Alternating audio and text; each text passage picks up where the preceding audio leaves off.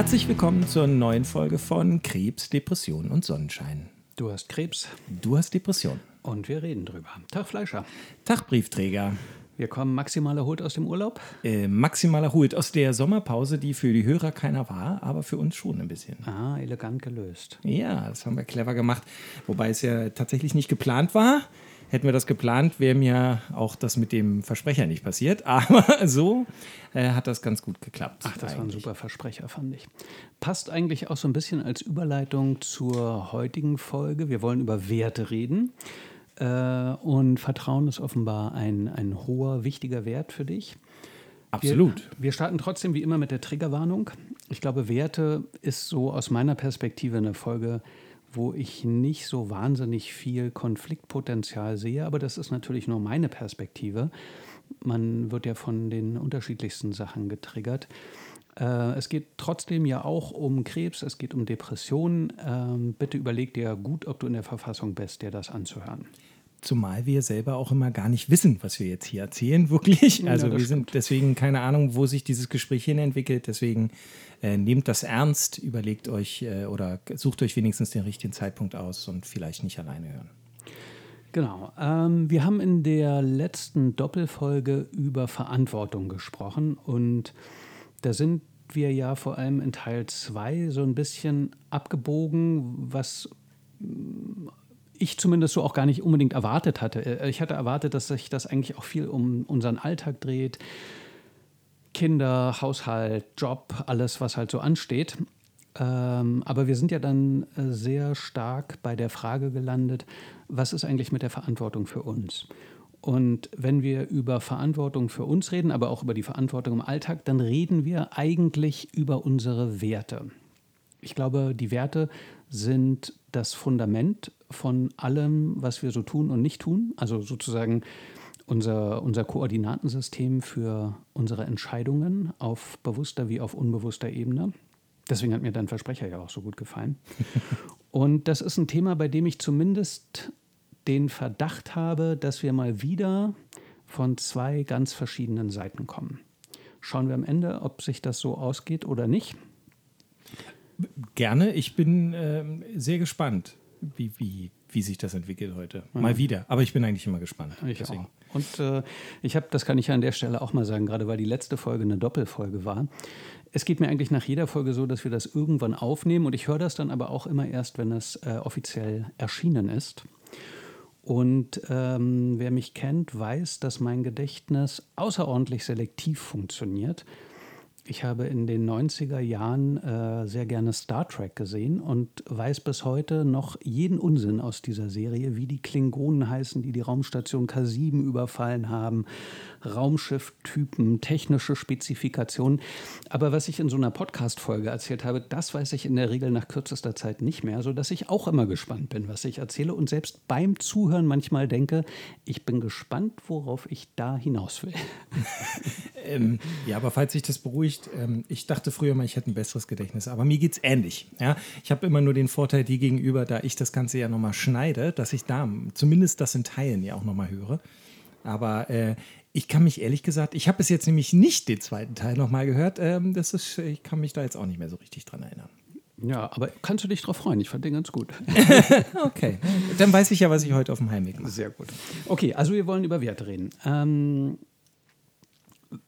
Du hast mit dem Krebs ja sozusagen eine, eine Unterbrechung äh, deines Lebens erfahren mit dieser Diagnose. Und meine Frage an dich wäre, welche, welche Werte, die du hattest, äh, haben sich bewährt? Hast du Werte verloren, neu sortiert? Sind andere dazugekommen? Sind welche weggefallen? Bestimmt. Also ganz sicher sogar. Äh, schwierig ist das immer, das zu sortieren, finde ich so. Oder ähm, sich das wirklich bewusst zu machen. Denn äh, wie du ja sagst, letztendlich ähm, passiert da ja auch ganz viel unbewusst bei mhm. unseren Werten oder hat sich unbewusst festgesetzt. Und das merkt man wahrscheinlich auch erstmal gar nicht so. Oder ähm, ich jedenfalls merke das gar nicht unbedingt so. Es ist natürlich so, dass ich also ich nehme das wahr, dass sich Prioritäten verschoben haben. Und das führt natürlich, äh, oder das rührt natürlich daher, dass wahrscheinlich äh, gewisse Werte halt stärker in den Vordergrund rücken so, oder gerückt sind. Mhm. Ich glaube, Prioritäten kann man in dem Zusammenhang fast synonym mit. Ja, äh, hätte ich jetzt auch gesagt. Aber zumindest, selbst wenn wir das nicht synonym betrachten, kann man sagen, dass die Prioritäten ja sicherlich sich aus den Werten, die dem zugrunde liegen, irgendwie ableiten. Das denke ich auch. Also so ein ganz schlichtes Beispiel. Wir beide unterhalten uns, äh, dein Handy vibriert und du schaust aufs Handy. Dann ist sozusagen deine Werteentscheidung in dem Moment klar. Marcel kann ja ruhig reden. Ich gucke jetzt erstmal kurz aufs Handy. ja, das wäre ja so eine. So, das, Sowas würde nie passieren. Na, ich weiß, aber ich wollte jetzt ein anschauliches Beispiel bringen, ähm, dass wir eben in dem Moment sozusagen eine, eine äh, im Sekundenbruchteil eine Mikroentscheidung, eine Mikropriorisierung vornehmen mhm. und sagen: Okay, hier ist der höhere Wert. Wer will jetzt was von mir? Mhm. Ja, und das ist natürlich so, letztendlich. Ähm, glaube ich, kann man, wenn man will, unter diesen äh, oder unter diesem Aspekt sich die letzten Folgen anhören würde, kann man da wahrscheinlich schon ganz viel raushören. Mhm, glaube ich auch. Denn ähm, natürlich ist es so, dass alles, womit ich meinen Alltag jetzt fülle, irgendwo eigentlich darauf zurückzuführen ist, was mir jetzt noch wichtig ist. Ne? Und äh, was für mich einfach eine große Rolle spielt, also was da meine Werte sind. Das ist natürlich das eine, nehmen wir mal ganz egoistisch das, dass ich sage, ich möchte natürlich gerne gesund werden oder mich so lange wie möglich in einem guten Zustand befinden. Also ähm, ähm, richtig viel oder den Hauptteil meines Lebens danach aus. Das ist ein großer Punkt. Das zweite ist, und das, oder genau, an der kann man gleich einhaken. Ich glaube zwar, dass man das unbewusst sonst auch macht in vielen Situationen, zumindest, oder nee, anders, dass man das bewusst in vielen Situationen vorher ich das auch gemacht habe, nämlich da, wo ich bewusste Entscheidungen darüber treffen musste, ob das für mich gesund ist oder nicht. Meinst du, das macht man? Na, es gibt ja schon Sachen, wie zum Beispiel, dass du sagst, vielleicht entscheide ich mich, also wirklich bewusst, ich habe mich bewusst dazu entschieden, mit dem Rauchen aufzuhören. Mhm. Das ist äh, ja, das mittlerweile ist 25 Jahre her. Nee, stimmt nicht, äh, 22 Jahre her. Aber dazu habe ich mich bewusst entschieden. Das war mhm. keine Zufallsentscheidung. Ja. Und das war natürlich die Entscheidung, das ist, glaube ich, gesünder für mich, das zu tun deswegen habe ich es gerade genau gesagt, eigentlich tue ich das dann bewusst. Mhm. Die unbewussten Entscheidungen, glaube ich, da, da, eben, da kann ich nicht viel zu sagen, aber die bewussten Entscheidungen, da habe ich mich ja früher schon für hoffentlich eher mal für die Gesundheit entschieden. Ich habe mich auch äh, bewusst dafür entschieden, mal 25 Kilo abzunehmen oder viel Gewicht zu verlieren, als ich viel, viel zu schwer war. Mhm. Das waren ja dann bewusste Entscheidungen, das zu tun. Und das war natürlich die Idee, dass ich gedacht habe, naja, das ist halt nicht so gesund, wenn ich das mache. Ähm, jetzt, glaube ich, ist es eben eher so, dass auch die unbewussten Entscheidungen alle in die Richtung gehen. Also weil klar, bewusst sage ich natürlich, ich gehe zum Arzt, ich mache das, ich verfolge meine Therapien etc. Aber ähm, ganz unbewusst treffe ich auch Entscheidungen, die in die Richtung gehen, die ich vielleicht früher nicht so getroffen hätte. Zum Beispiel? Ähm, ich, ich, ja, fällt mir jetzt ein gutes Beispiel ein. Ich, ich meine damit wirklich, dass die Sachen, die, die man halt ganz normal jeden Tag vielleicht macht, ja, ich habe die letzten Male gesagt, ich würde gerne noch gesünder leben. Hm. Ja, das meine, das mache ich, müsste ich bewusst tun. Ja, aber ich glaube, es gibt trotzdem so einzelne Sachen, wo ich das vielleicht sogar schon tue. Oder zum Beispiel, es hört sich blöd an, aber ähm, für mich war von der allerersten Sekunde an klar, dass ich, ähm, ähm, und das, das habe ich mir nicht bewusst überlegt, sondern es war einfach so, das erste Mal, wo ich in die Situation gekommen wäre, dass mir jemand Alkohol angeboten hätte, nach meiner Diagnose habe ich nicht bewusst darüber nachgedacht, sondern habe eben ein, eine Mikroentscheidung getroffen, die halt gesagt hat, äh, nein, danke. Mhm. Und äh, ich trinke keinen Alkohol mehr jetzt. Das ist für mich irrelevant. Also das, ne, also weder gelüstet es mich danach, noch wenn ich dann darüber nachdenke, sage ich dann, und außerdem denke ich, das ist gerade nicht gesund für mich, das mhm. hilft mir nicht. Aber die Entscheidung kam aus dem Bauch. So. Ja. Ähm, ich habe schon mal irgendwie eine Zeit lang alkoholfrei gelebt. Da war das aber tatsächlich eine ganz bewusste Überlegung. Da habe ich damals irgendwie gesagt, nee, ich glaube, ich sollte einfach, ich brauche das nicht. Ich, ich probiere das mal ohne. So. Und das war ein ganz bewusster Prozess in dem Moment. Das war nicht so aus dem Bauch raus, sondern das habe ich mir überlegt. Und wie lange hast du das gemacht? Äh, fast zwei Jahre. Ach echt? Wann war denn das? da sieht man, wie gut mein Gedächtnis ist. Da sieht man, wie gut dein Gedächtnis ist. Ähm, Warte, das muss so äh, 2002, 2001, 2002 gewesen sein, hätte ich jetzt aus dem Bauch raus gesagt. Ja, das ja. ist Ja, doch, 2001, 2002. In meinen Verhältnissen Frühgeschichte, dass ich das jetzt nicht mehr wusste. Nein, das ist ja auch nicht schlimm, aber ähm, äh, ähm, das war damals eben von der ersten Sekunde an ganz bewusst. Jetzt bin ich mir natürlich auch darüber bewusst, dass ich dem Alkohol äh, entsage und sage, nee, danke, will ich nicht. Ich möchte mich meinen Körper nicht noch mehr belasten mit irgendwas. Aber halt das erste Mal, wo das kam, habe ich darüber nicht nachgedacht, sondern mhm. es war einfach, nein, das kommt gar nicht mehr in Frage jetzt. So, das war jetzt nur ein Beispiel ja. zum Thema Gesundheit, bewusst, unbewusst, wie auch immer. Gibt es was, wo du sagen würdest, das ist ein Wert, der früher vor der Diagnose im Mittelpunkt stand oder, oder zumindest wichtig war und wo du gesagt hast, den kannst du jetzt mit gutem Gewissen fahren lassen? Außenwahrnehmung. Hm. Hast du auch schon ein bisschen angesprochen. Habe ich auch schon mal gesagt. Also es ist tatsächlich so, dass nochmal, ich, sitze jetzt auch nicht hier völlig verlottert da und natürlich ist mir auch immer noch äh, ja, es ist, also es ist mir tatsächlich nicht mehr so wichtig, wie ich aussehe und wie ich auf andere wirke. Das ist einfach nicht mehr so relevant. Das heißt nicht, dass ich mich völlig verkommen lasse. Ne? Also das sind zwei verschiedene Sachen. Aber ich finde, so eine, ähm, äh, vielleicht trifft es das eher, wenn ich sage, ich bin etwas weniger eitel als früher. Mhm. Sagen wir es mal so. Also ich glaube, dass ich früher noch eitler war, obwohl ich jetzt auch mich früher nicht als eitlen Gockel irgendwie bezeichnet hätte. Aber das Thema Eitelkeit ist nicht mehr so relevant. Und würdest du sagen, dass das nach der Diagnose, also hast du dich dahingesetzt und das neu sortiert oder hat sich das mehr oder weniger von alleine neu sortiert? Nee, das, also ich, das, das, nein, das ist tatsächlich eher was, was einfach so, also ich habe es so empfunden, dass es einfach so passiert. Mhm. Es, es, eigentlich ist man da mehr Passagier habe ich so das Gefühl gehabt, dass mir ist halt irgendwann aufgefallen, dass ich so dachte, oh, jetzt habe ich schon eine Woche lang irgendwie mich nicht mehr rasiert, aber ist eigentlich auch egal, ne? so nach dem Motto. Und, ähm, und das auch in, in anderen Bereichen halt. Ich glaube, das ist eher etwas, was so nach und nach passiert. Und wenn man dann drüber nachdenkt, fällt einem auf, dass offensichtlich Sachen nicht mehr so wichtig sind oder andere eben wichtiger geworden sind. Klar. Ähm, ich kann mir nicht vorstellen, dass sich jemand hinsetzt und sagt, okay, ich habe jetzt diese Diagnose bekommen und mein Leben wird sich jetzt ändern. Wie ändere ich das?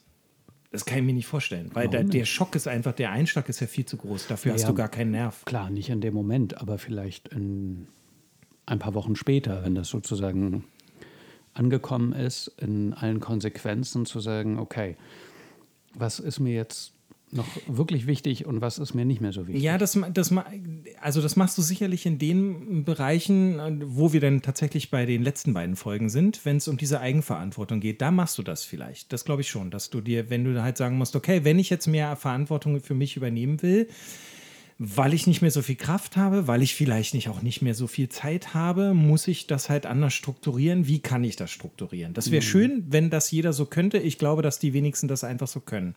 Und das ist dann, wenn dann, auch ein ziemlich langer Prozess. Das haben wir ja letztes Mal schon gesagt. Also ich glaube, ähm, das ist etwas, woran man dann sehr lange arbeiten muss. Aber du hast recht, das ist dann was, womit man sich schon auseinandersetzt. Ja. Naja, also ich meine, klar, der, der Prozess der, des, des Umsetzens, der ist sicherlich lang und schwierig. Und da muss man ja auch mal gucken, was einem in der Theorie wichtig ist, ob das sich in der Praxis auch herausstellt, äh, ob sich das überhaupt umsetzen lässt. Oder man merkt ja, irgendwie wäre ich gerne ein Mensch, der das priorisiert, aber ich bin es offenbar nicht. Ähm, aber den Prozess, sich die Zeit zu nehmen und zu sagen, ich setze mich jetzt hin und gehe mal meine Werte sozusagen ein bisschen durch und entscheide, brauche ich noch, brauche ich nicht mehr, will ich mich stärker darauf konzentrieren, will ich nicht ganz loslassen, aber hat jetzt nicht mehr so eine hohe Priorität. Ja, aber das, also ja, das tust du sicherlich, aber ich glaube ganz sehr punktuell. Also und dann in dem Moment, wo du vor dieser Situation stehst erst. Also ich kann, also ich habe es nicht so gemacht und ich kann mir tatsächlich nicht so richtig vorstellen, dass andere es machen in der Situation, dass man, so wie du sagst, man sich jetzt hinsetzt und in Ruhe überlegt, was ist mir jetzt noch wichtig, wie mache ich das? Ähm, und das liegt, glaube ich, daran, ich habe das schon ganz zu Beginn immer versucht zu erklären, wir haben ja auch darüber geredet, über Alltag oder was ich immer als Normalität bezeichnet habe. Am Anfang hast du immer nur im Kopf, eigentlich will, möchtest du alles so normal gestalten, wie es geht. Das heißt, eigentlich willst du ja gar nicht, dass sich was verändert. Na? Also irgendwo arbeitest du auch erstmal dagegen. Mhm. Und das erschwert, glaube ich, diese genau das, wovon du sagst, äh, wovon du gerade gesprochen hast, den diesen Punkt, dass man selber sagt, nee, ich muss mich jetzt mal hinsetzen und überlegen, was ich alles ändern muss. Weil eigentlich willst du ja gar nichts ändern. Im Idealfall möchtest du das ja nicht. Ja, ähm, aber ich habe, das muss ja dem nicht unbedingt im Wege stehen. Du kannst ja auch feststellen, also das wäre auch meine nächste Frage. Dann würdest du sagen, dass der Großteil deiner Werte sich auch bewährt hat. Also ich meine eben, das ist ja einer der größten Prüfungen, äh, denen man seine eigenen Werte und dabei, also wenn ich Werte sage, meine ich eigentlich immer, Werte konstituieren uns. Also ja. ja das, das entscheidet ja sozusagen darüber, wer wir sind. Und fühlst du dich da sozusagen in dieser Krise bestätigt? Genau. Äh, ja, okay, wenn, also ja, okay, wenn du das so meinst, dann glaube ich schon. Oder wenn, wenn ich einen Schritt zurückgehe und mir das versuche anzugucken, dann hoffe ich zumindest, dass es so ist. Also sprich, ähm, Familie, habe ich immer gesagt, ist, ist ein wichtiger Wert. Mhm. Ja, das heißt nicht, dass das immer funktioniert. Das heißt nicht, dass ich es immer schaffe, so wie wir über alle anderen Angewohnheiten sprechen. Das heißt ja nicht, dass ich es immer schaffe, das wirklich so zu transportieren, aber grundsätzlich ist Familie ein wichtiger Wert und ich meine jetzt, ich dehne das jetzt auch mal bewusst aus, nicht auf die Kernfamilie, also nicht auf meine Frau und meine Kinder, sondern auf meine ganze Familie. Mhm. Das ist eben auch die Familie meiner Frau, das ist natürlich meine Eltern, mein Bruder, Neffen, Nichten etc. Also das, zu denen man wirklich Kontakt hat und die Menschen, die einem wichtig sind. Und ähm, Familie ist da durchaus ein wichtiger Wert gewesen. Und ähm, ich muss sagen, jetzt in der Erfahrung auch der letzten anderthalb Jahre kann ich ähm, das bestätigen, dass das auch, also dass das auch ein guter Wert ist oder dass das sehr wichtig ist, dass mhm. man das hat und dass man sich darauf auch konzentriert. Denn ähm, was ich an Unterstützung und Entschuldigung, wirklich an Unterstützung, Mitgefühl und ähm, Liebe von meiner ganzen Familie empfange, ist, ähm, das, ist das ist unbezahlbar. Ne? Das ist äh, priceless. Und äh, das zeigt natürlich auch, dass das eben ein Wert ist, der einfach wichtig ist. Mhm. Äh, nur mal ein ganz kurzer Einschub. Du hast es irgendwie in der Corona-Pandemie geschafft, dir eine Erkältung im Sommer einzufangen. Deswegen räusperst du äh, öfter mal und trinkst ein bisschen mehr. Äh, richtig, ja. Tut mir leid. Aber ich habe mich äh, gerade erst testen lassen. Ich habe den Husten auch schon eine Weile. Aber ähm, ich bin A geimpft und B bin ich tatsächlich negativ. Also sehr gut. Nicht, dass jemand über den Podcast Corona von mir kriegen könnte, aber nur mal so. Ähm, ach, ich hatte so eine gute Frage. Die fällt dir bestimmt gleich wieder ein. Aber ähm, also sonst führe ich meinen Satz oder ja, führe ich da einfach meinen Gedanken nochmal weiter. Ich finde, ähm, das ist, also das ist wirklich, wirklich was ganz Wichtiges und es ist mir auch äh, wichtig, das vielleicht genau dann jetzt an der Stelle einfach mal zu sagen. Ich bin unglaublich dankbar dafür, dass das ja offen, offensichtlich nicht nur mein Wert ist, sondern es ist ja Gott sei Dank auch der Wert eben der Familienmitglieder, mhm. dass halt allen Familie wichtig ist und dadurch auch die, das Wohlergehen und die Gesundheit der anderen Familienmitglieder einem wichtig ist und man da äh, ähm, auch viel für tut und alles tut, um, um äh, mich und äh, meine Kernfamilie da zu unterstützen. Ja, das ist äh, et etwas, was unglaublich wichtig ist und es ist natürlich schön, dass das äh, von allen so gelebt wird. Offensichtlich ist das allen wichtig. Ja, ich, ähm, ich glaube auch gerade so in familiären Strukturen ist es sehr schwierig, wenn die Werte sehr stark auseinandergehen vielleicht nicht unmöglich, aber ich glaube, so eine enge Verbindung mit Leuten, die diese Werte nicht teilen, ist zumindest sehr herausfordernd. Ja, ich habe das ja auch schon öfter gesagt. Ich kann mir, so, so sehr man sich Ruhezeiten wünscht oder so, aber ich kann es mir nicht vorstellen, das ohne meine Familie durchzustehen. Und damit meine ich halt äh, ähm, natürlich in erster Linie Frauen, Kinder, aber ich meine damit auch eben den Rest meiner Familie. Ne? Und äh, das funktioniert halt nur, wenn die auch das Gefühl haben, dass Familie wichtig ist, weil ansonsten wäre ihnen das vielleicht egal. Ja, oder zumindest ähm, hätten, sie, hätten sie vielleicht das Gefühl, sie müssten sich da nicht so drum kümmern und es wäre nicht so wichtig. Aber ich habe trotzdem, also ich, ich bohre jetzt mal so ein bisschen nach. Also haben wir auch vorher nicht drüber gesprochen, das interessiert mich auch tatsächlich. Würdest du sagen, dass du der Mensch bist, der du vor der Diagnose warst? Also das, das ist ja sozusagen der Kern der Frage, was sind deine Werte, was ist übrig geblieben, was hat sich gewandelt? Würdest du sagen, ähm, da hat sich wenig verschoben und vieles bewährt. Also ich will jetzt nicht, ich will jetzt nicht rauskitzeln, dass es nicht so ist, sondern ich möchte nur wirklich, ich möchte das verstehen, weil es ist, also ich glaube, die Diagnose ist schon eine der größten Prüfungen, die einem Wertesystem, einem Menschen auferlegt werden können. Und also ist das wirklich so, dass das so standhält? Nein. Bin ich der Mensch, der ich vor der Diagnose war? Nein. Gibt es trotzdem ganz viele Werte, die ich vorher schon hatte, die jetzt immer noch wichtig sind und die sich als solches auch bewähren, glaube ich? Ja. Aber ich bin ganz sicher nicht der Mensch, der ich vor der Diagnose war. Wo, was, was ist anders? Das ist jetzt wirklich äh, Stoff wahrscheinlich für mehrere Therapiestunden eigentlich, aber. Du meinst, die nächste Doppelfolge bahnt sich ja, weiß ich nicht, ob das reicht. Ähm, du kannst ja punktuell was rauskommen. Ja, es geht ja. ja. nicht darum, dass du jetzt hier dein ganzes Seelenleben ausbreitest, nur ein Einblick. Oder ich kann mir vorstellen, dass das ein ganz wichtiger Punkt auch für das Umfeld, für Freunde, für Angehörige ist, um dich zu verstehen, um auch mitzuschwingen. Vielleicht erlebt man dich ja in bestimmten Aspekten auch anders und kann das dann leichter verstehen oder keine Ahnung, vielleicht. Also im, auch hier wieder, ich glaube, wenn man nur will, könnte man ganz viel aus den letzten Folgen schon raushören und rauslesen, was, ähm, was sich bei mir verändert hat und äh, weswegen ich das sage. Aber ich versuche das trotzdem einfach nochmal so exemplarisch ein paar Sachen zu nennen. Das, ich ich schiebe nur ganz schnell ein, dass Ja. ich deswegen auch jetzt über Werte sprechen wollte, weil ich auch das Gefühl habe, dass vieles, was wir bisher schon besprochen haben, eigentlich auf diese Frage hinausläuft. Ähm, also, ähm, wir sind, ich, ich fange wieder mit dem, ich fange wieder mit meinem Lieblingswort Normalität an. Mein Problem ist, oder, oder das, was ich merke, was sich total verändert hat, ist, was mir an vielen Punkten abgeht, ist ähm, ein gewisses äh, Selbstbewusstsein, was ich früher mehr hatte oder anders hatte. Ja. Ähm, was einfach damit zu tun hat, dass es eben wirklich ich mein Leben nicht mehr als normal empfinde. Und ähm, mich ständig oder, oder oft halt außerhalb des normalen Verständnisses, was ich vorher vom Leben hatte und auch von mir selber hatte, von mir, von meinem Körper, von meinen Werten, von dem, was ich gedacht habe, von dem, was ich getan habe, ist einfach so fundamental erschüttert worden, dass halt dieses Selbstverständnis, mit dem ich vorher, glaube ich, äh, irgendwo durchs Leben gegangen bin, halt nicht mehr vorhanden ist.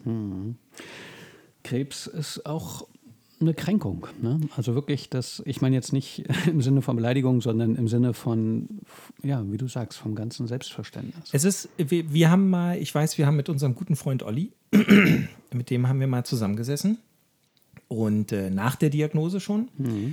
Und ähm, ich weiß nicht mehr genau, wie wir darauf gekommen sind und das, das spielt auch nicht so eine Rolle. Aber ich weiß zum Beispiel da, ähm, äh, da ging es auch so um Sachen, ähm, was, was wir denken, was wir anders gemacht hätten oder, oder irgendwie so oder, oder was wir uns manchmal fragen, ähm, ähm, was wir besser machen könnten oder irgendwie so. Und ähm, ich weiß, dass ich da zu dem Zeitpunkt, und das, mir geht es auch immer noch so, ich eigentlich gesagt habe, ich, ich weiß eigentlich gar nicht, was ich so, also ich bin mir eben mittlerweile gar nicht mehr so sicher, was ich eigentlich kann. Also, sondern ich glaube, es ging auch ein bisschen um Beruf oder, oder um unser, um wirklich um das, was wir tun, um unser Geld zu verdienen und so. Und wo ich gesagt habe, ich, ich weiß gar nicht, ich, ich weiß gar nicht, ob ich jemals das gemacht habe, was ich wirklich kann, oder ich weiß gar nicht, was ich wirklich kann. Äh, ich weiß nicht, ob du dich daran erinnerst. Nee, tue ich natürlich Gar nicht. nicht. Nee, natürlich nicht. Und ähm, das musst du, glaube ich, noch ein bisschen erklären. Was meinst du mit können? Ja, na, es war wirklich so, ich, also ich, ich bin mir nicht mehr ganz sicher, wie es war. Ich weiß nur, dass das, also es lief darauf hinaus, dass wir, dass wir eigentlich so über Fähigkeiten gesprochen haben, die wir haben. Ja. Und ähm, so nach dem, ich sag jetzt mal, wenn, äh, äh, ähm, weiß ich nicht, Olli, der halt sehr gut ne, äh, grafisch als Designer, also er ist als Grafikdesigner unterwegs, ne? So. Und ähm, das ist halt etwas, was er sehr gut kann. Er kann halt wahnsinnig gut malen und hat auch ein Auge dafür und so weiter und so fort. Und eigentlich tut er etwas, das mag sein, dass das nicht sein Traumjob ist, in dem er da gerade steckt oder für was er da gerade macht.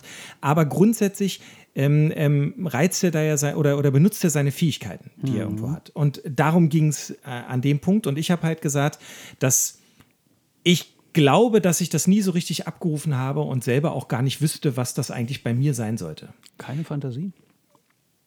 Wie meinst du das jetzt? Also das, was du weißt nicht, was deine Fähigkeit ist, aber hast ja. du irgendeine Fantasie, was es sein könnte? Nee, ich, also ich weiß auch gar nicht, ob ich das jetzt an der Stelle hier so weit führen möchte jetzt. Ich sage nur, ich wollte eigentlich nur ein Beispiel dafür bringen, mein Selbstverständnis da hat sich eben tatsächlich in der Art völlig verändert, weil ich hatte halt vorher das Gefühl, dass ich meistens in meinem Leben ganz gut gewusst habe, was ich tue und was ich kann. Und das ist, ist etwas, was sich in den letzten anderthalb Jahren wirklich komplett verändert hat. Das musst du noch ein bisschen besser erklären. Was, Na, ich, also okay, was, oder na, sag, ganz einfach. Vielleicht musst du sagen, was du vorher gemacht hast, was, was, wo nee, du dir jetzt nicht mehr so sicher bist. Na, nein, ich meine einfach grund, grundsätzlich. Also ich meine es ganz grundsätzlich. Das heißt, früher bin ich, ich bin einfach durchs Leben gelaufen. Ich meine, ich war 42, als ich die Diagnose bekommen habe. Gut, ich wurde dann noch 43, aber ich war 42 und ich glaube, dass ich in den 42 Jahren vorher nicht immer mit allem zufrieden war, was ich gemacht hatte, aber trotzdem irgendwo eine Vorstellung hatte oder das Selbstverständnis hatte, mich auf einem, in dem, auf einem Weg zu befinden, der völlig in Ordnung ist. Und der, der okay ist und der auch zu mir passt, auf die eine oder andere Art und Weise. Beruflich und überhaupt. Also alles so im Leben. Ja, es, das passte irgendwie. Ich war ja zufrieden. Ich hatte, ich, ich war zufrieden mit meinem Leben. So. Dann, dann sag vielleicht nochmal, so knapp sich das umreißen lässt, was du da hattest. Weißt du, dass wir müssen ja irgendwie verstehen, was der Unterschied ist. Und dazu müssen wir die eine Seite jetzt sozusagen ein bisschen klarer beleuchten. Ich hatte eine, ich hatte eine, eine, ich hatte, habe zwei Kinder gehabt. Ich lebte in einer glücklichen Beziehung, denke ich. Ja, ich war oder ich bin glücklich verheiratet, habe zwei Kinder, mit denen ich glücklich und zufrieden bin. Ich habe gearbeitet. Ähm, ich hatte, ähm, war selbstständig zu der Zeit. Ähm, daran habe ich viel genossen. Da war auch vieles nicht gut, aber es war eben trotzdem, äh, sag ich mal, ähm, ja, mein Leben war ausgeführt. Ich konnte mich mit Freunden treffen. Ich habe Sachen unternommen. Alles war irgendwie, alles war so irgendwie im Fluss. Also mhm. es funktionierte halt okay. einfach. Ja? ja, das meine ich damit. Okay. Also man stand mitten im Leben und es funktionierte und es war jetzt, ich bin auch nicht jeden Morgen aufgewacht und habe mich gefragt, was ich an meinem Leben eigentlich ändern muss, damit ich nicht mehr unglücklich bin, ja, weil ich war ich nicht unglücklich. Ich verstehe. Jetzt ist es auch nicht so, dass ich jeden Morgen aufwache und denke, ich bin total unglücklich. Aber mir fehlt dieses Selbstverständnis, mich auf einem Pfad zu bewegen, der irgendwie für mich okay ist. Hm, okay. Das und das ist natürlich, das ist natürlich einerseits hat das, also mit der Familie hat das erstmal gar nichts zu tun. Ja, hm. das, das nehme ich da jetzt mal ganz bewusst völlig raus.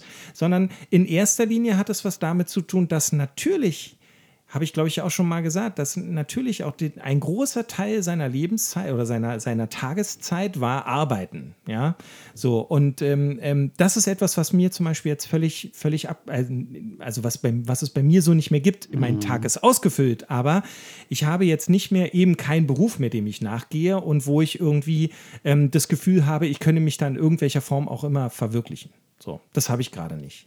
Ja. Ähm, Jetzt unabhängig davon, dass ich auch nicht denke, dass ich das gerne wieder, also ganz jetzt sofort wieder mit dem weitermachen möchte, was ich vor meiner Krankheit gemacht habe. Aber das Problem ist schon als erstes, dass ich denke, wie geht mein Leben überhaupt weiter? Also erstmal mhm. hoffe ich, dass mein Leben überhaupt weitergeht und zweitens, aber wenn, was mache ich dann eigentlich? Verstehst du? Ja. Also es ist halt genau das so, dieses, was vorher, wo man auch so, ich sag jetzt mal, einfach vielleicht reingespült wurde oder was sich einfach so nach und nach über die vielen Jahre nah mit Ausbildung und all den Erfahrungen und den Sachen, die einem begegnet sind, mit all den Arbeitsstellen, die da hatte, einfach passiert ist, sage ich ja. jetzt mal so. Also bei mir war es so, mir ist das meiste eigentlich passiert. Bei mir auch. Ja. Ähm, das das, äh, das war so ein Urvertrauen da rein. Eben, ein, ich hatte dann ein totales Selbstverständnis, dass mein Leben läuft schon so. Das ist schon alles gut, irgendwie, irgendwie wird sich alles so richten. Und das ist völlig weg. Und das hat auch eine äh, massive Auswirkungen auf mein, auf mein Selbstbewusstsein. Na klar. Also das äh, leuchtet mir total ein, weil das ist ja sozusagen die Idee einer Krise, dass eben Werte wegbrechen und man plötzlich da eine Lücke hat, die sich auch nicht so ohne weiteres füllen lässt. Deswegen habe ich da auch immer wieder so nachgehakt, weil ich es kaum vorstellbar finde, dass man so eine Diagnose bekommt, so eine Krise durchlebt, in welcher Form auch immer, und trotzdem alles weiterläuft. Dann hat man ja eigentlich keine Krise. Nee, und ähm, ähm, das ist tatsächlich, ähm, also daran merke ich das. Ich merke, mir fehlt halt, ja, mir fehlt ein, ein Selbstbewusstsein, mir fehlt eine Idee von der Zukunft. Mhm. Hm. ich bin auch, du hast vorhin so schön gesagt, Krebs ist auch eine Kränkung. Und es ist auch so, dass, also ich bin auch oft gekränkt. Mhm. Oder ich bin viel leichter zu kränken. Auch durch ähm, äh, Sachen, die mir passieren oder durch Gespräche, die ich führe oder Sachen, die zu mir gesagt werden oder Situationen, in denen ich mich befinde, wo ich mich vielleicht viel eher jetzt angegriffen fühle, als das früher mhm. der Fall war. Ja, weil eben ein Teil des Selbstbildes sich verabschiedet hat. Genau. Und das, wo man das vorher vielleicht an sich abperlen lassen konnte oder es vielleicht gar nicht zu diesen Situationen auch gekommen wäre, mhm. ähm, fühlt man sich jetzt, also fühle ich mich dem jetzt ähm, so ziemlich ausgeliefert. Na klar. Und das ist, ähm, deswegen muss ich ganz klar sagen, bin ich der Mensch, der ich vorher war? Nein. Mhm. Du hast gesagt, ähm, das ist eigentlich Stoff für mehrere Therapiesitzungen. Das will ich jetzt hier nicht äh, in Angriff nehmen. Aber kannst du oder findest du, dass das damit gut umrissen ist? Oder gibt es da noch einen Aspekt, wo du sagst, also ich habe jetzt ein sehr viel größeres Verständnis dafür, wo das Problem ist, wo der Unterschied liegt. Ähm, was würdest du in Stunde zwei der Therapiesitzung zu diesem Thema sagen? Na, ich, die Frage ist, was daraus dann entsteht. Dadurch entstehen natürlich äh, tatsächlich Probleme auch im Alltag. Mhm. Äh, und dadurch entstehen auch familiäre Probleme. Also dadurch mhm. entstehen auch Situationen in der Familie, die mir sehr unangenehm sind, ähm, im, wenn sie passieren oder auch im Nachhinein, weil ähm, ja, das, wie gesagt, es gäbe viele Sachen, die, glaube ich, gar nicht so kommen würden. Und das ist etwas, was wahrscheinlich oder äh, was man sehr gut aufarbeiten kann, sicherlich. Und wofür das sogar sehr angebracht wäre. Aber wäre das jetzt ein Punkt, wo du sagst, hm, ja, vielleicht setze ich mich jetzt tatsächlich mal hin und sortiere meine Werte neu. Also auch wirklich so blöd das ist mit Zettel und Stift oder in welcher Form auch immer, aber strukturiert. Nicht, weil dann alles so kommt, wie man sich das überlegt hat, aber weil man zumindest versucht, eine Richtung einzuschlagen. Ähm, das, ist, das ist auf jeden Fall ein Ansatz dafür, ja, den man so machen kann. Und wie, wie gehst du damit um? Ähm, ja, meistens ist es ja so, dass man gerade, wenn man Sachen nicht selber wahrnimmt, kommt es dann ja erst, wenn das von außen einen rangetragen wird. Und dann ist das erstmal äh, manchmal auch ein Schlag in den Magen sozusagen. Und mhm. äh, natürlich versuche ich mich dann damit auseinanderzusetzen, was nicht immer heißt, dass das A gut klappt. Ähm, oder B, man das dann sofort ändern kann oder das ja, anpassen klar. kann. Mhm. Ne? Das ist schon klar. Aber ähm, ich also ich meine zumindest von mir behaupten zu können, dass wenn das so ist und äh, man mir da vielleicht auch mal seine Meinung sagt, dass ich dann zumindest das erstmal das mal in Erwägung ziehe und dann sofern ich das hinkriege dann und daran dazu meinen Teil zu beitragen kann, das dann auch versuche. Äh, das, was sicherlich auch ein Wert ist. Ne? Also ich meine, ja, ich weiß, ich kann recht stur sein und äh, so, aber ähm, ich bin deswegen nicht grundsätzlich ähm, ähm, verschlossen gegenüber Kritik. Ne? Und hm. versuche schon, mir auch Kritik zum, zu Herzen zu nehmen. Ähm, das, so ist das ja ein bisschen theoretisch. Gibt es irgendein harmloses Beispiel, wo du das konkret sagen kannst, wo du sagst, okay, das trifft mich jetzt anders, als es mich äh, mit 41 getroffen hätte? Kritik? Ja, was auch immer. Weil wenn du sagst, äh, du, das erzeugt Probleme im Alltag, ähm, du bist da dünnhäutiger oder verletzlicher, ähm, Gibt es also ein kleines Beispiel, muss jetzt hier keine. Na, ich glaube schon, dass wenn. Ähm, es geht mir nur weil, darum, weiß nicht, also das, das Problem ist, ich. Ähm, wie soll ich das jetzt? Okay, äh, ich versuche es mal so. Es gibt ja nicht mehr so viele Tätigkeiten, also nicht mehr so viele Bereiche, in denen ich wirklich tätig bin. Ne? Mhm. Das heißt, ähm, ähm, ich mache, ich sag mal, ich, ich kümmere mich mit um meine Familie, ich kümmere mich mit um den Haushalt, ich äh, ähm, äh, kümmere mich hier um unseren Garten und äh, ich sage jetzt mal so vier Bereiche, weil das vierte ist noch, ähm, ich bin auch in der Kita recht aktiv, mhm. da ich da auch als Elternvertreter unterwegs bin. Also ähm, und das sind so, das, ne, also da kann es halt auch passieren, dass Sachen vielleicht, die ich gemacht habe oder die ich, die ich mache, jetzt sagen wir es ganz einfach, wenn ich schreibe zum Beispiel eine Mail irgendwie jetzt an alle Eltern und ähm, kriege danach vielleicht dazu eine Kritik, ähm, die ich früher einfach weggelächelt hätte oder eben mir angehört hätte und gesagt hätte, ja, nein, vielleicht, mhm. ähm, die mich jetzt viel härter trifft als früher. Weil mehr Weil, dran hängt weil mehr dran hängt, weil es natürlich eben nicht letztendlich jetzt irgendeine Nebentätigkeit ist, sozusagen, ja. sondern das natürlich jetzt was ist, was tatsächlich relativ viel Raum einnimmt oder einfach äh, dann eben doch wichtiger ist. Und weil eben dieses Selbstbewusstsein nicht mehr da ist oder nicht mehr so da ist und dadurch es mich einfach viel mehr trifft als früher. Mhm. Weil ich halt denke, so, ja, vielleicht kann ich das ja auch nicht mehr. So, ne? Das ist halt, es tritt halt relativ oft der Gedanke ein, ah, vielleicht kann ich das alles irgendwie nicht mehr. Vielleicht bin ich äh, zu diesen Tätigkeiten nicht mehr so fähig, wie ich äh, es früher gedacht hätte. Das, ähm, ja. Und zu welcher Einschätzung kommst du dann? Ist das so? Ähm, das ist unterschiedlich, aber ähm, da ich es immer noch mache, nein, denke ich, dass das schon noch geht, aber ja, es ist, äh, kostet mich ähm, kostet mich halt auch viel mehr Energie, mich dann vielleicht auch davon zu überzeugen, dass, das, äh, dass ich das immer noch kann. Mhm.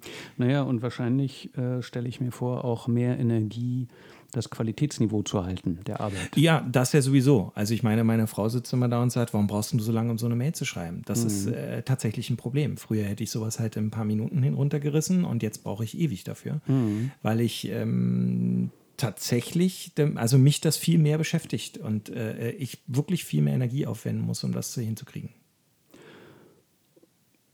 Hm. Aber du würdest sagen, äh, an dem Punkt, an dem du jetzt bist, ist das eher ein, du machst diese Erfahrung, aber so einen richtigen Weg damit hast du noch nicht gefunden. Bisher noch nicht, nee. Also der, der neue Wert steht sozusagen noch aus, der das vielleicht ein bisschen äh, ja. ersetzen kann. Ja. Hm. Und ich habe ja gerade schon gefragt, irgendeine Fantasie, äh, was da dich sozusagen ähm, sinnhaft ausfüllen könnte, was du, was du für einen neuen Wert annehmen könntest. Hast du aber im Moment noch nicht. Nee, auch das noch nicht. Nee, also es ist nicht so, dass ich darüber nicht nachdenken würde, aber bisher hatte ich da noch nicht die, ähm, die Erleuchtung, die mich da. Ich glaube auch, dass das sehr, sehr schwer ist. also, äh, oder ich weiß es. Also es, äh, ja, ich, also ich, zumindest jetzt denke ich halt momentan, es ist tatsächlich so. Ähm, wir, ich glaube, wir kennen alle Geschichten, die wir entweder irgendwo gelesen haben oder vielleicht kennen wir sogar tatsächlich jemanden persönlich, der warum auch immer, irgendwann ein Erlebnis in seinem Leben hat und gesagt hat, und ab dem Moment wusste ich oder hm, dass vielleicht alles vorher ja. nicht Mist war, aber ich mich vorher nicht auf dem richtigen Weg ja. befunden habe. Und dann habe ich etwas gefunden und das, das füllt mich aus und seitdem bin ich glücklich und zufrieden. Mhm. Nochmal, es ist nicht so, dass ich vorher, ne, vor ja, dieser Diagnose nicht glücklich und zufrieden gewesen wäre. Also die Situation ist vielleicht auch nicht vergleichbar so, aber ich sage, natürlich denkt man, denkt man sich so, ja, also so ein Erweckungserlebnis hatte ich für mich noch nicht. Also zumindest habe ich noch nichts gefunden, wo ich so denke, wenn ich diesen Kampf hoffentlich gewinne oder zumindest so lange wie möglich äh, offen und positiv für mich gestalten kann, ähm, wüsste ich jetzt nicht, wo momentan habe ich da noch nicht äh, die richtige Idee dazu, wie ich dann meinen Alltag da irgendwie mit, an, mit, mit etwas anderem anreichern kann. Mhm. Ja. Ich weiß, es ist alles so ein bisschen allgemein, aber ich finde es schwierig, da auch noch ein bisschen tiefer ins Detail zu gehen, muss ich jetzt an der Stelle wirklich sagen, weil ähm, ich glaube, so klar bin ich selber nicht zu dem Thema. Mhm. Halt du, äh, wie immer wollen wir jetzt hier auch äh, lieber Fragen stellen als Antworten finden und äh, Denkanstöße für uns geben und natürlich auch für jeden, der uns zuhört. Okay. Wie ich, irgendwann, weißt du, müssen wir auch über dich reden und nicht immer, nicht nur über mich. Mhm. Wir, das kann ich übrigens auch mal kurz sagen. Mir hilft das oft, wenn wir so rumstarten. Ich bin jemand, der eigentlich erstmal lieber zuhört und auch so ein bisschen das Feld absteckt, um dann auch so beim Reden, so beim Nachfragen und Zuhören ähm, Ideen zu entwickeln, wo das Gespräch hingehen könnte oder auch welche Aspekte mich interessieren. Deswegen ist es für mich häufig einfacher, wenn wir mit dir anfangen. Ja, ist das können, für mich auch völlig okay so. Also ja, nur ich, es gab ja auch äh, öfter mal das Feedback so, äh, ihr könntet euch da ruhig mal mehr abwechseln. Ist eine Herausforderung für mich, aber vielleicht auch eine, der ich mich mal stellen muss. Äh, ja, nee, aber wir können auch, ich kann gerne sagen, wie das bei mir ist. Ähm, aber es ist ganz schön warm hier drin, da brauche ich wieder mal ein Getränk. Also wie immer kurze Pause. Genau.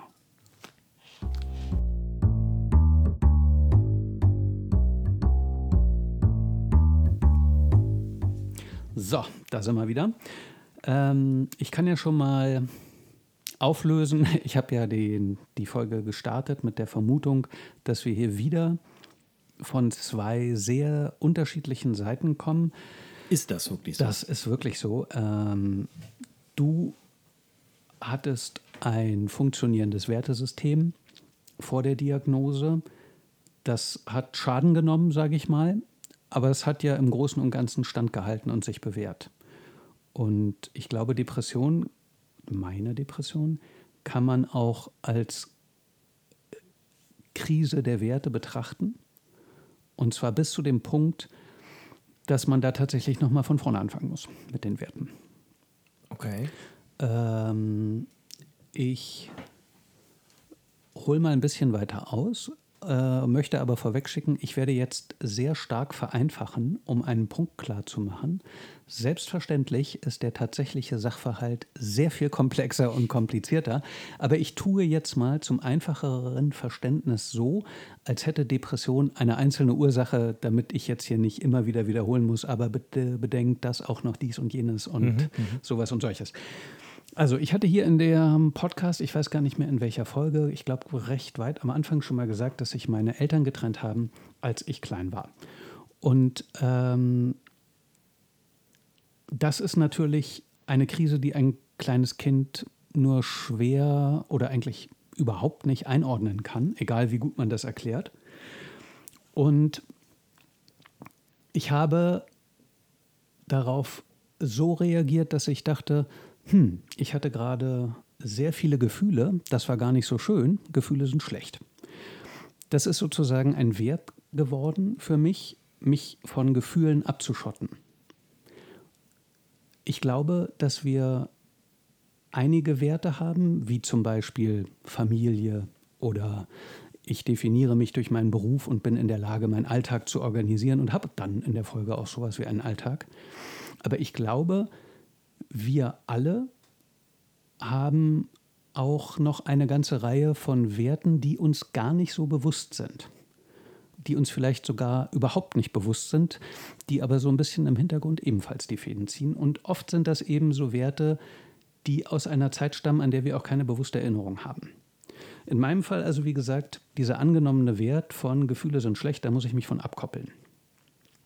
Und das war ja in dem Moment erstmal eine Schutzfunktion, die ich äh, da als Wert übernommen habe. Und ähm, die habe ich dann aber natürlich nicht weiter angerührt. Das ist ja auch nicht auf bewusster Ebene passiert. Und äh, dann bin ich älter geworden und habe diesen Wert, ohne ihn zu verstehen, aber immer weiter mit mir rumgetragen. Im Grunde so, als hätte ich so eine Art emotionale Ritterrüstung angelegt, die für einen kleinen Jungen gemacht war. Und so wie ich dann weitergewachsen bin, hat sie immer schlechter gepasst, weil sie natürlich nicht mitwächst. Bis sie irgendwann so einengend wurde, dass ich im wahrsten Sinne des Wortes in mir selbst eigentlich gar keinen Raum mehr hatte. Das klingt jetzt, äh, wenn ich sage, ich habe versucht, mich von meinen Gefühlen abzukoppeln, äh, vielleicht sehr dramatisch. Also ich hatte Freunde, wir waren schon in der Schule Freunde, ich hatte auch Beziehungen und so weiter und so weiter. Aber das war trotzdem ein Wert, der mir selbst in der Interaktion mit anderen und auch mit mir selbst immer im Weg stand. Du siehst hm. aus, als hättest du eine Frage? Nee, ja, also ähm, oder anders. Ähm, also ich meine, ich weiß, dass du, ähm, das ist ganz lustig, wenn äh, für unsere Hörer, ähm, vor allem die, die uns nicht schon von vor über 20 Jahren kennen, ähm, werden das wahrscheinlich, also können das so nicht nachvollziehen. Ähm, aber es ist ja wirklich so, als ich dich kennengelernt habe, wir haben uns gut verstanden, wir hatten immer viel Spaß zusammen auch, aber tatsächlich solche Gespräche, wie wir jetzt heute hier führen, ja, die würden, wenn dann ganz, also die würden eigentlich, wenn dann andersrum ablaufen. Äh, ich habe ja, also äh, damals war, ich, glaube ich, ich immer der Reflektierte, ja, der das Fall. gemacht hat und du warst eben, ähm, das war so eine Ebene, auf der du gar nicht zugänglich warst, Null. ganz oft. Ja. Das stimmt. Also ähm, das kann ich halt, ja, also ich kann das, nach, kann das nachvollziehen oder kann das nur bestätigen, dass das tatsächlich so war. Ja, na klar, man kann ja keine Empathie entwickeln, wenn man sich von seinen Gefühlen derart abkoppelt. Und ähm, man kann sich auch selber innerlich nicht weiterentwickeln, weil es ja immer einen Bereich gibt, den man sich nicht angucken möchte. Mhm. Und äh, also ich sage es an der Stelle nochmal, die Realität war etwas komplexer. Ich habe das jetzt nur, äh, in der Psychologie funktionieren nur sehr wenige so Dinge in dieser Wenn-Dann-Logik, wie ich das jetzt hier dargestellt habe. Aber das ähm, ist ein, ein wichtiger Aspekt gewesen. Und auch das habe ich in der letzten Folge schon gesagt, dass mit Depressionen das Selbstbewusstsein natürlich massiv leidet und man dann eben immer diese inneren Stimmen hört, die eigentlich nur am Schimpfen sind, um es mal freundlich auszudrücken. Und ich habe, glaube ich, in der letzten Folge gesagt, dass ich aber glaube, dass die Depression tatsächlich recht hat. Nur nicht mich als Menschen meint, sondern den Menschen, den ich mit Gewalt versuche weiterhin zu verkörpern, eben in meinem Fall diesen von seinen Gefühlen abgekoppelten coolen Typen. Äh, und das, das funktioniert halt irgendwann nicht mehr. Hm. Und das heißt, ich versuche, um das mal auf die Werteebene zu bringen, habe ich sozusagen völlig falsche Werte angenommen, aus denen ich meine Persönlichkeit sozusagen konstruiert habe, die mit meiner echten Persönlichkeit und mit meinen echten Werten überhaupt nichts zu tun hatten. Und das ist natürlich sensationell anstrengend, wenn man permanent gegen den eigenen Strich lebt und äh, in meinem Fall so anstrengend, dass ich eben schwerste Schlafstörungen entwickelt habe. Hm. Das heißt also, also das, das wäre jetzt meine Frage gewesen, als ähm, eben, sage ich jetzt mal, wenn die, die Trennung deiner Eltern, die du jetzt so mal als Auslöser dafür irgendwie äh, ähm, angibst und du sagst, dass du dich da von deinen Gefühlen abgekoppelt hast, das ist ja aber auch nichts, was du wahrscheinlich bewusst gemacht hast, Nein, sondern unbewusst. Ja, ja. Ähm, und ähm, eben das Schwierige ist ja immer wahrscheinlich dann auch, wenn du dann, äh, also in dem Alter konntest du das noch gar nicht so, aber selbst ähm, wie war das dann, als du dann wirklich, als wir Abitur gemacht haben zu der Zeit, ja, wenn man 18, 19, ähm, ist man ja eigentlich in der Lage, anders über sich nachzudenken, aber das hast du alles komplett verdrängt. Das, genau, das konnte ich gar nicht, weil diese Art des Nachdenkens ja eine Art von Mitgefühl erfordert, sich selbst gegenüber. Und wie war das dann, ähm, ganz blöd, äh, wie hast du dann dein Umfeld wahrgenommen? Weil die, Ma also viele Menschen, nicht alle, aber viele Menschen in deinem Umfeld ja wahrscheinlich doch erstmal anders funktioniert haben. Und äh, so wie ich sage, das ist ja, äh, also das war immer was, was ich so empfunden habe, dass ich wusste, das ist etwas eben, da, das, da gibt es eine Ebene, über die wir nicht diskutieren können oder wo ähm, ähm, wir einfach an einen Punkt kommen, wo ich da sehr viel mehr reflektieren würde und viel, mhm. versuchen würde, viel tiefer darüber zu sprechen, wo ich bei dir nicht weiterkomme. Das, umgekehrt hast du das ja auch wahrgenommen. Ja, genau die andere Seite. Ja, aber auch das gehört zum Also Ausblenden das dazu. war einfach so. Ja, genau. Ich habe da, hab das nicht mal als Mangel empfunden. Ich habe es einfach völlig ausgeblendet. Und ähm, das war natürlich auch ein Teil, also ähm, ich habe ja grundsätzlich beim Denken oft Glück. Und das, das führte natürlich auch zu so einer gewissen Überheblichkeit. Also ich habe, nachdem ich auch in der Schule ja äh, große Startschwierigkeiten hatte, gerade auf der Oberschule, war ich ja dann ein sehr guter Schüler. Und das hat mich irgendwie auch in meinem Selbstbild bestätigt, dass ich so funktioniere und so hm. bin ich und so kann ich durchs Leben gehen. Hm. Und äh, das erstreckte sich auch auf alle anderen Menschen, klar. Hm. Ja, es ist schon, also nur mal so, ich habe das auch nicht als Mangel, äh, äh, also das als Mangel an deiner Persönlichkeit empfunden, ja. Umgekehrt, äh, aber es war schon auffällig. Also mhm. es ist tatsächlich was gewesen, was einem, wenn man dich besser kannte, dann auch aufgefallen ist. Dass es halt wirklich so war, okay, da gibt es einen Kern, an den kommt man gar nicht ran und der wird nicht angetastet. Genau. Und eben, das ist aber jetzt nicht sozusagen, da komme nur ich ran, sondern da kommt überhaupt keiner ran. Ich mhm. am allerwenigsten wahrscheinlich sogar.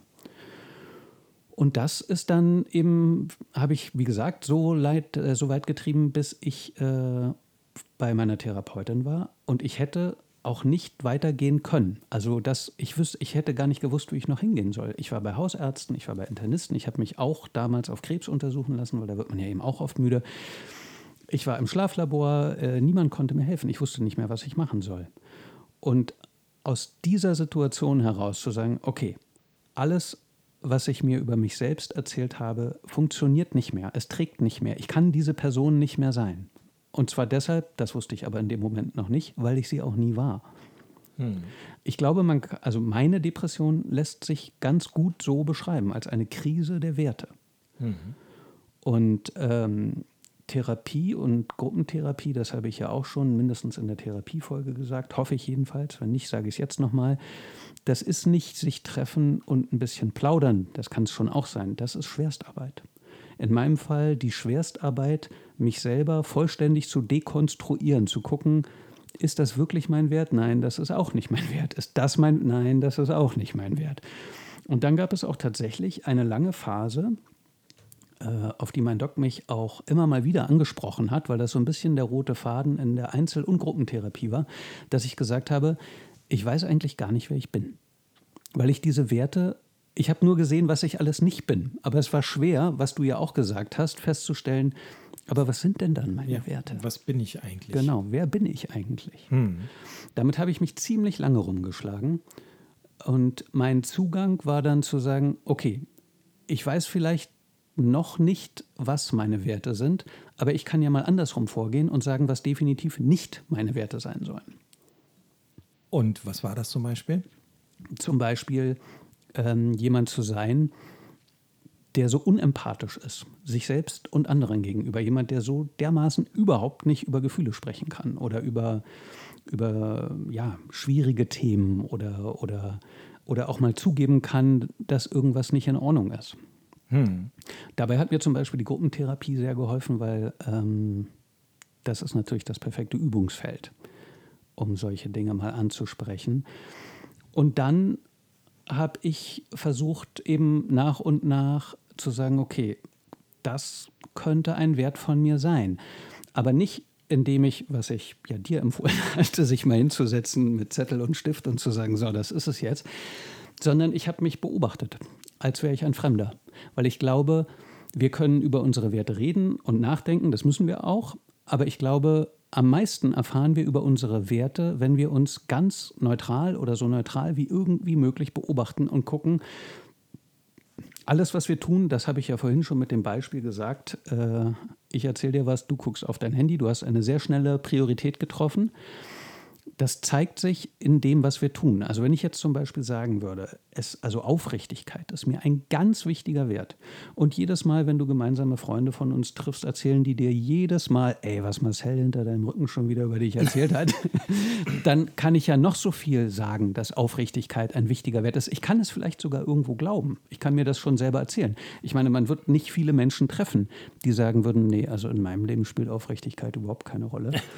Ja, aber dass, dass wir das prinzipiell für einen wichtigen Wert halten, heißt ja nicht, dass es auch ein Wert ist. Nachdem du wirklich genau. Ja. Also der für dich so wichtig ist, dass du auch wirklich dein, dein Verhalten danach ausrichtest. Genau. Ja.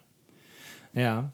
Okay. Und warum hast du mir dann das andere empfohlen? Weil, ich, weil naja, man muss, man muss ja irgendwo anfangen. Ja, stimmt ja. Aber das, das mit dem sich selbst beobachten ist halt, ich habe ja auch genau wie du, ich war früher auf jeden Fall, also so Schulzeiten, auch Studentenzeiten, noch war ich sehr viel leistungsfähiger, als ich es heute bin. Und trotzdem habe ich mir halt immer wieder gesagt, nee, ich bin so ein fleißiger Machertyp. Und dann, wenn ich mich beobachte, muss ich aber sagen, ja, Das ist schon ein wichtiger Wert, aber offenbar nicht meiner. Ja? Okay. Oder ich kann, ich kann sagen, wenn mir das wirklich ein Wert ist, dann muss ich jetzt mal versuchen, mehr in diese Richtung zu gehen. Das kann man ja machen. Ich glaube, seine Werte tatsächlich zu ändern, ist schwer. Aber little by little, one travels far. Also ich meine, man kann natürlich schon zumindest versuchen, ein bisschen in die eine oder in die andere Richtung zu gehen. Und nicht über Nacht neue Werte annehmen oder so, aber die Gewichtungen ein bisschen so zu gestalten, wie man das selbst gerne hätte. Aber dazu gehört eben vor allem die ehrliche Bestandsaufnahme. Was sind die Werte, die ich gerne hätte und was sind die Werte, die in meinem Alltag immer und immer und immer wieder Ausdruck finden? Hm. Ist das auch ähm, ein Punkt gewesen, wo du da zum Beispiel die, die Leidenschaft des Fotografierens immer weiter dann vorangetrieben hast? Oder war das schon vorher? Oder? Im Gegenteil. Ich habe äh, mehrmals den Entschluss gefasst, zu sagen, mit der Fotografie bin ich fertig. Das mache ich nicht mehr. Und da habe ich dann aber eben gemerkt, aber das ist offenbar ein Wert von mir. Also mhm. ein bisschen allgemeiner gefasst, Kreativität würde ich jetzt mal so als Wert für mich äh, festlegen und sagen, dass Kreativität auf diese Art und Weise Ausdruck findet, ist ein wichtiger Wert für mich. Es ist völliger Quatsch, dass ich mit dem Fotografieren aufhöre. Mhm. Okay. Aber das habe ich tatsächlich auch ausprobiert und gesagt, so, wie fühlt sich das an, wenn ich das nicht mehr mache? Aber äh, darf ich da mal fragen, was war der Anlass dann zu sagen, nee, ich höre jetzt auf mit der Fotografie? Das ich habe hab einfach alles, was ich mache, also, auf den Prüfstand gestellt. Okay, also nur um es auf den Prüfstand zu stellen, aber ja. nicht, weil du gesagt hast, eigentlich ist das Quatsch. Nee, es war aus so einem Gefühl heraus, als ich gemerkt habe, dass vieles von dem, von dieser, auch das habe ich in einer anderen Folge schon gesagt, wir erzählen uns ja permanent eine Geschichte, wer wir sind. Und die Geschichte, die ich mir über mich erzählt habe, hat überhaupt nicht mehr funktioniert. Aber da kam Fotografieren schon vor. Okay. Und deswegen habe ich gesagt, okay, dann gucke ich mir das jetzt mal an. Ist, ist das wirklich ein Wert von mir? Hm. Also äh, von außen betrachtet würde ich sagen, ja, das ist es. Ja. Und offensichtlich hast du es ja auch selber festgestellt, ja, dass es so ist. Genau. Genau. Und so ähm, kann man dann oder so habe ich angefangen, andere Werte anzunehmen. Offenheit zum Beispiel oder auch verständnisvoller für andere Menschen zu sein und ihre inneren Konflikte zumindest mitzudenken, bevor ich irgendwelche Urteile über sie fälle. Hm. Das, das ist zum Beispiel auch ein Wert, den ich dann angenommen habe. Ja. Okay. Ich, ich, ich mache gerade noch mal einen kurzen Sprung zurück, aber mhm. mich interessiert das tatsächlich. Du bist ja hast du selber schon oft hier gesagt. Alle, die dich wirklich, die dich tatsächlich in, äh, auch im wirklichen Leben kennen, wissen, dass du ja unglaublich belesen bist. Also mhm. du hast ja, also ich kenne niemanden, der so viel liest wie du oder so viel gelesen hat wie du. Und äh, wir reden hier jetzt nicht nur über Hummelbücher oder wir reden auch nicht nur über Comics und äh, wir reden ähm, auch nicht nur über Fantasy-Literatur und so. Ähm, das heißt, du hast ja auch also ich weiß nicht, mir fallen jetzt so eine Sachen ein wie Kaltenbrunner. Ich weiß gar nicht mehr, wie das Buch wirklich hieß. Aber noch, das, Moment äh, für John Kaltenbrunner. Ja, genau. Ähm, so, das sind ja Bücher, wo ähm, die unglaublich viel mit der Gefühlswelt der, der Protagonisten zu tun haben. Hm. Und die hast du ja zu einer Zeit gelesen, wo du offensichtlich selber gar keinen Zugang dazu hattest. Ja, ich glaube, es gab eine, eine lange Phase in meinem Leben, wo mir das total geholfen hat, überhaupt irgendeine Art von Verständnis zu entwickeln weil ich das mit mir selber nicht konnte und mit echten Menschen in meinem Umfeld nicht konnte, habe ich das sozusagen über den Umweg der Literatur gemacht. Aber so richtig verstanden habe ich es, glaube ich, auch nicht so.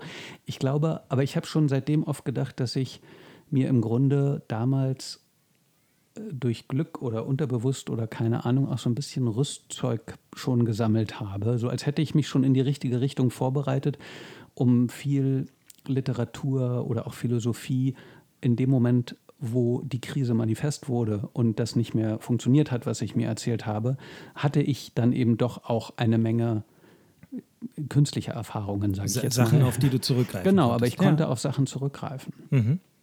Okay. Ja, weil, also, das fand ich jetzt in erster Linie erstmal, finde ich, steht das total im Widerspruch, aber so dann halt nicht, ne? Wenn du sagst, irgendwie hast du dir damit was tatsächlich was reingeholt, was du anders selber nicht äh, erfahren konntest. Ja, ich glaube, da war ja auch immer so eine Sehnsucht danach da. Ne? Hm. Ich, ich konnte das halt nur nicht fassen. Das war so eine unterbewusste Strömung, sage ich mal. Hm. Genau. Und dann habe ich halt eben auch versucht, mich zu fragen, was, was sind denn überhaupt gute Werte? Also ich meine, das klingt erstmal nach nicht so einer wahnsinnig schwierigen Frage, aber ganz so leicht ist es dann ja doch nicht im Detail. Ne? Wenn man sagt, also ich finde zum Beispiel ein wichtiges Kriterium ist, dass der Wert aus mir herauskommt und nicht etwas ist, was von außen gesteuert wird. Denn wenn es von außen gesteuert wird, dann bin ich dem ja hilflos ausgeliefert. Also ich sage mal, ein ganz einfaches Beispiel, wenn ich als Fotograf als Wert annehmen würde, wie viele Herzchen meine Fotos auf Instagram bekommen, dann bin ich von Algorithmen und fremden Menschen abhängig. Das ist kein guter Wert. Ja, das, also da ist ja die Katastrophe vorprogrammiert. Hm. Das heißt, dass das Werte sind, die wirklich aus mir selbst herauskommen, die ich beeinflussen kann.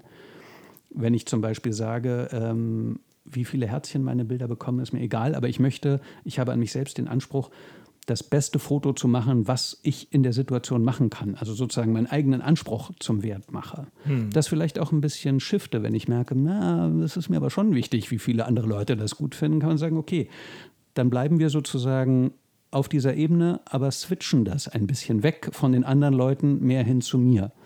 Oder wenn, wenn es mir wichtig wäre, immer zu gewinnen.